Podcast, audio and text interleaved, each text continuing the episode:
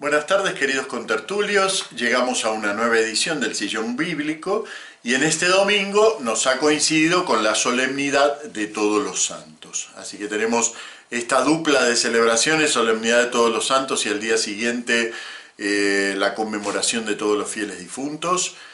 Y bueno, eso nos pone ante lecturas especiales. Yo me voy a dedicar a las lecturas de todos los santos, pero en algún momento a ver si puedo hacer un poquito de alusión al riquísimo juego de lecturas del día siguiente. Y bueno, hay una cosa que quizás les suene un poco rara, que es que puse como cuadro ilustrativo de este sillón bíblico. Saben que siempre escojo un cuadro que ilustra, digamos, algo del tema, del título del sillón de cada semana, ¿no? Entonces, este, esta semana puse un cuadro de Jerónimo Bosco, del 1500, que se llama La nave de los locos. Y claro, en realidad la nave de los locos trata de la locura del mundo, ¿no? De, de, cómo todos estamos embarcados en una barca que no sabemos bien para dónde va y mientras tanto nos entretenemos, Bebemos, comemos, jugamos a los dados, cantamos, pero en realidad no sabemos exactamente a dónde va. Y uno diría eso que tiene que ver con los santos, ¿no? Bueno, los santos en cierta medida son también unos locos, ¿no? Unos locos que han invertido los valores de la locura del mundo. Y de eso habla, y uno podría decir, ¿cómo, qué, qué tiene que ver la lectura que ha escogido la liturgia para hoy, que es la de las bienaventuranzas, ¿no? ¿Qué tendrá que ver? Bueno, pues porque nos muestra que la santidad, realmente vista desde el mundo, es una verdadera inversión de los valores que ya están invertidos en el mundo. ¿no? Porque uno piensa, ¿cuáles son los valores del mundo? Bueno, son una locura. Egoísmo, acumulación, no se sabe bien para qué, ¿no? Divertirnos y salir constantemente fuera de nosotros mismos y no enterarnos de nuestra vida y de los límites de nuestra vida, ¿no? Y bueno, los santos hacen que, al revés, ¿eh? bienaventurados los pobres en el espíritu, los sufridos, los que lloran, los que tienen hambre y sed de justicia, son como las cosas contrarias de las que propone el mundo, pero las dos son locuras, ¿no? Porque si uno vive como en el mundo, realmente está en un barco que no sabe hacia dónde va. Y si uno vive como los santos, el mundo va a terminar en esto. Dichosos vosotros cuando os insulten y os persigan y os calumnien de cualquier modo por mi causa. Estad alegres y contentos porque vuestra recompensa será grande en el cielo. los santos viven en una locura, pero una locura propia, ¿no? No es la locura del mundo, es, es yo diría la locura contraria, ¿no? Y de eso nos habla el Evangelio. Y entonces, claro, esa barca sí que tiene sentido, tiene destino. ¿Hacia dónde va esa barca? Bueno, lo que nos anuncian las lecturas es que esa barca acaba en el trono del Cordero. Y esa es la primera lectura, que es preciosa, es del Apocalipsis, ¿no? A mí me gusta muchísimo esa lectura, me gusta todo el Apocalipsis, pero en particular esta lectura tiene un algo eh, de exuberante, de bien contado. Claro, el problema del Apocalipsis es que está escrito en un idioma, no, no me refiero al idioma lingüístico, sino en un lenguaje, en una forma de expresarse, que ya nos queda ajena, no se usa.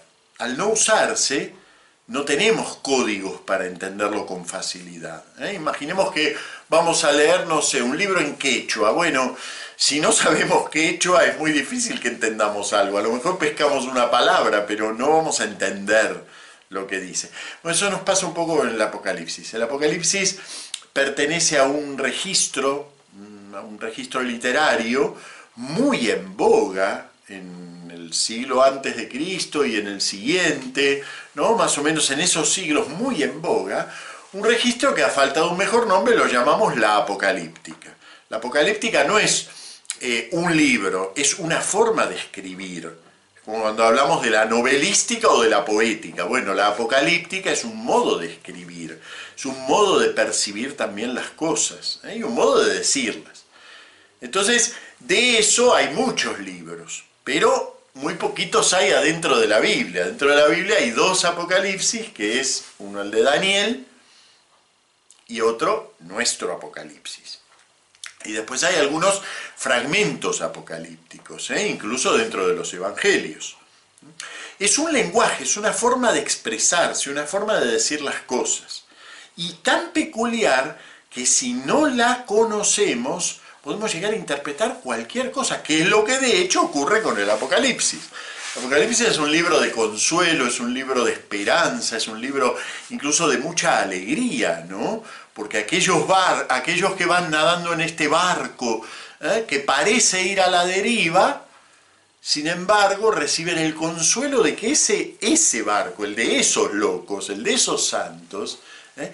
Llega al puerto deseado, que es precisamente el trono del Cordero. Entonces, el, Apocalipsis es un anuncio, y es un anuncio muy gozoso, que si no lo leemos bien, termina siendo un anuncio desastroso, porque nos fijamos más en la destrucción de la tierra, que es como lo concomitante en el Apocalipsis, que aquello que está realmente anunciando, es decir, súbete a ese barco, porque ese sí llega a puerto.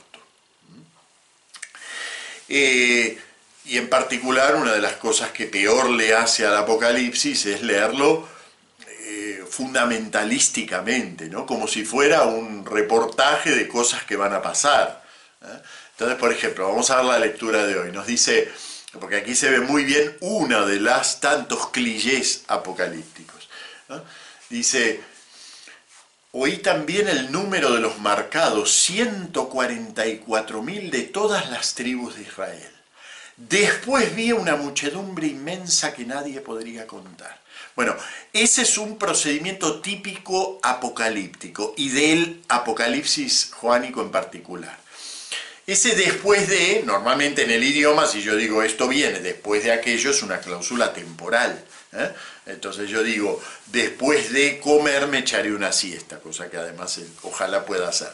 Este, después de comer eh, me echaré una siesta. Entonces es una cláusula temporal. Pero resulta que en el Apocalipsis, cuando leemos el después de, no es una cláusula temporal. Es un procedimiento, es una forma de hablar. Entonces, después de aquí significa en otro plano o desde otro ángulo. Y se usa mucho en el Apocalipsis la cláusula después de, pero no quiere decir eh, después temporalmente, sino en otro plano. Entonces fíjense, eh, tenemos por un lado 144.000 elegidos, eso es un símbolo numérico, ¿eh? además no es muy difícil de, de decodificar porque nos trae el código ahí mismo, ¿no? nos dice de todas las eh, tribus de Israel. Entonces 144.000, enseguida lo decodificamos, 12 por 12. Y entonces, claro, son todas las tribus de Israel. Los 12 patriarcas nos hacen pensar en el Israel eh, de la primera alianza y los 12 apóstoles nos hacen pensar en el Israel, en el nuevo Israel, en el Israel de la nueva alianza. ¿Mm? Mil es un multiplicador también muy usual dentro del propio Apocalipsis para indicar una cantidad innumerable. ¿Eh? Entonces 144.000 escogidos, marcados. Y nos dice, después vi una muchedumbre inmensa que nadie podría contar. En realidad ese después lo único que indica es que va a mirar esos mismos 144.000, pero desde aquí. Y entonces ya no son determinados en número, ya son en número infinito. Men es un modo de equilibrar el número, que puede ser determinado, con la infinitud. Y entonces se trata en realidad de la misma, de la misma gente. Son los mismos, no son otros. No hay un grupo de salvados que son los 144.000 y otro grupo que son una muchedumbre inmensa. Son exactamente los mismos, vistos desde dos ángulos distintos. Uno visto desde su pertenencia histórica a la alianza y otro visto desde la infinitud en la que llegan hacia ese trono del Cordero. Otro símbolo apocalíptico, perdón, esto fíjense que es importante porque muchas veces las lecturas fundamentalistas nos quieren eh, vender el tema de los 144.000 como si fueran una especie de que están numerados adentro de la iglesia, estos son los, los buenos, los que se van a salvar, ¿no? Bueno, no, no hay nada de eso. ¿eh? El Apocalipsis no promete cantidad de salvados. Al contrario, lo que promete es precisamente lo contrario. Una multitud inmensa que nadie podría contar. Bien, otro símbolo apocalíptico, el Cordero. ¿eh? El Cordero es aunque también lo leemos en el Evangelio de Juan, no es la misma palabra ni es el mismo sentido simbólico que tiene la palabra cordero. En el Evangelio de Juan se nos habla del Cordero de Dios que quita el pecado del mundo, mientras que aquí el Cordero es siempre la imagen, va asociado, es el Cordero degollado, va asociado a la muerte que ha sido vencida pero ha sido incorporada al, Cordero triunfante. ¿no? Entonces, ese Cordero, que es el que tiene las llaves de los siete sellos, es el que está en el trono, ese Cordero contiene en sí la muerte, es el Cristo eternamente muerto y resucitado. La resurrección no le hace olvidar la muerte, al contrario, en realidad la muerte ha sido vencida pero no dejada atrás, sino incorporada a su vida eterna. Y entonces eso lo representa el Apocalipsis con el símbolo de este cordero, a la vez manso, pacífico, pero que lleva, la, por eso es cordero, pero que lleva la marca de la muerte. Y entonces, claro, ese cordero que, ¿cómo purifica? Purifica a través de esa cruz. Entonces, nos dice que esta, esta imagen tan curiosa, han lavado y blanqueado sus mantos en la sangre del cordero.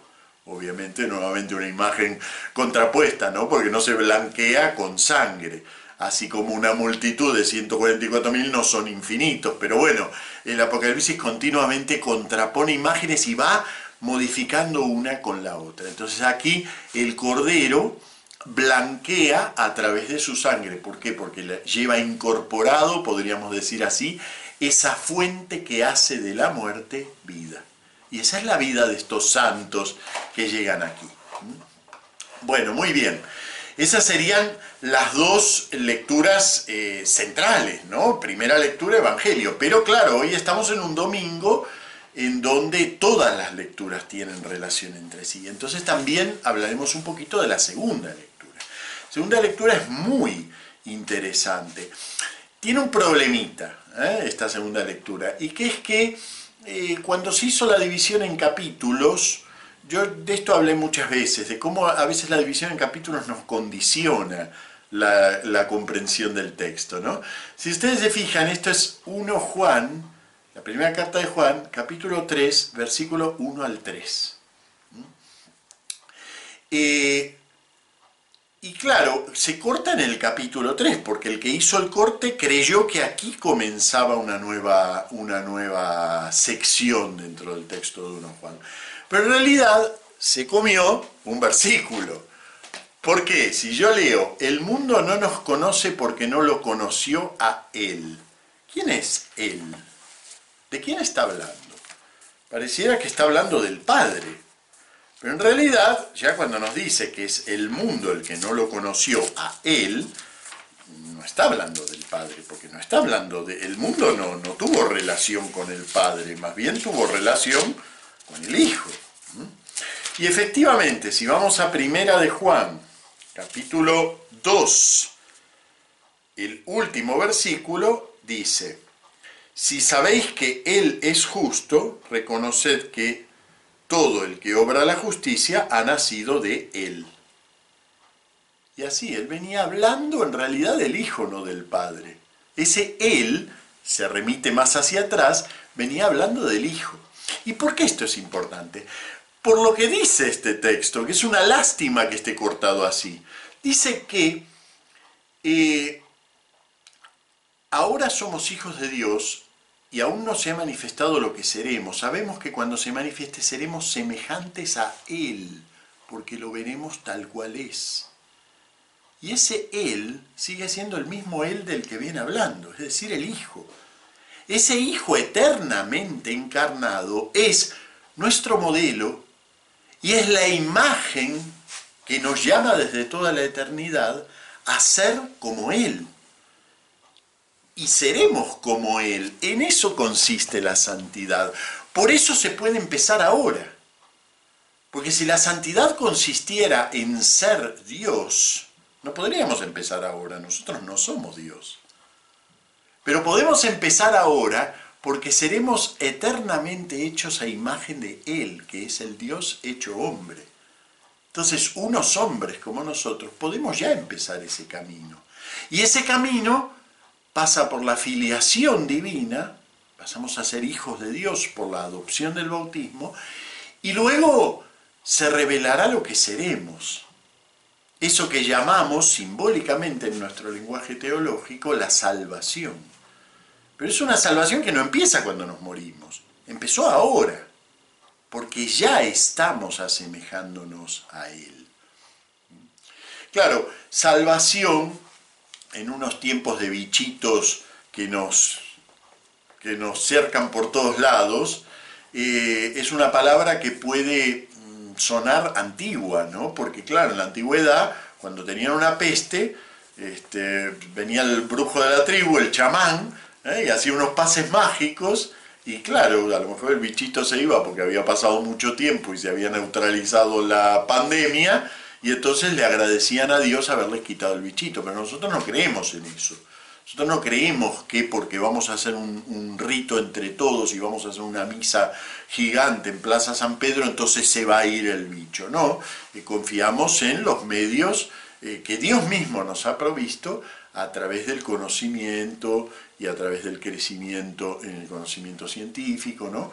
Entonces, claro, hablar de salvación hoy nos puede resultar desconcertante, porque decimos, si Dios no nos puede salvar de una enfermedad, si Dios no nos puede salvar de la pobreza, porque tenemos que salir nosotros a auxiliar a los pobres, ¿eh? porque no les llueve, ojalá que llueva café en el campo, ¿no? pero resulta que no llueve. Entonces, eh, si tenemos que salvarnos nosotros de la enfermedad, si tenemos que salvarnos nosotros de la pobreza, si tenemos que salvarnos nosotros de la ignorancia, entonces ¿en qué consiste la salvación de Dios?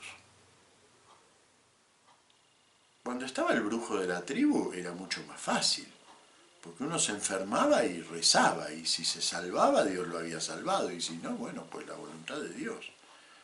Pero hoy sabemos que no es así. Y además tenemos que asumir que no es así. No podemos ir por la vida creyendo que mientras nos cubrimos con el cubreboca y nos cuidamos y todo eso, sin embargo, es Dios el que nos está librando del bichito. No, nos estamos librando con medios adecuados al bichito. Bueno, no del todo, pero no nos estamos librando tampoco. Eh, entonces, ¿qué quiere decir que Dios nos salva? Bueno, para mí esta segunda lectura aborda precisamente ese centro. ¿eh? La existencia del hombre, la enfermedad, la pobreza, la ignorancia, son solo caras de la provisoriedad del hombre. ¿eh? Esa barca de los locos de la que hablaba al principio. El ser del hombre es provisorio, el ser del hombre está como, como cercado de, de, de, sinsentido, ni siquiera de muerte, sino de sinsentido. Qué ricas las lecturas del Día de Difuntos, porque nos muestran precisamente eso, cómo nuestra vida, que parece tan feliz, está en realidad rodeada de sinsentido. Nuestro ser es provisorio, no la enfermedad, la ignorancia, la pobreza. Esos son momentos en que nos damos cuenta. Pero en realidad es nuestro ser el que es provisorio, ¿no?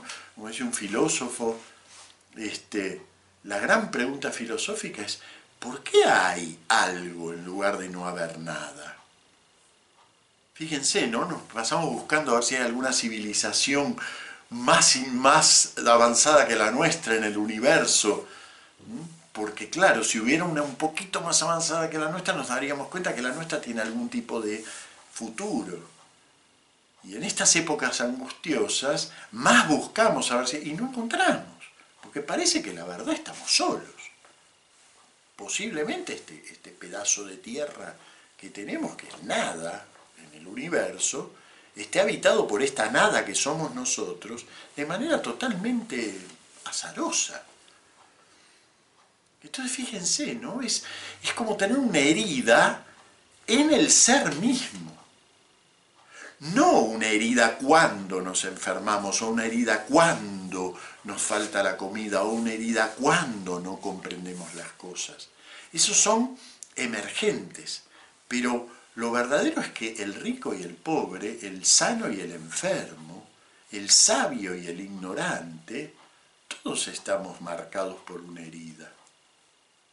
Un poeta, este que está aquí, Juan L. Ortiz, un poeta argentino, para mí uno de los más grandes poetas que ha existido en lengua castellana, en uno de sus poemas, en donde habla de, bueno, de esa restauración que el hombre busca, ¿no?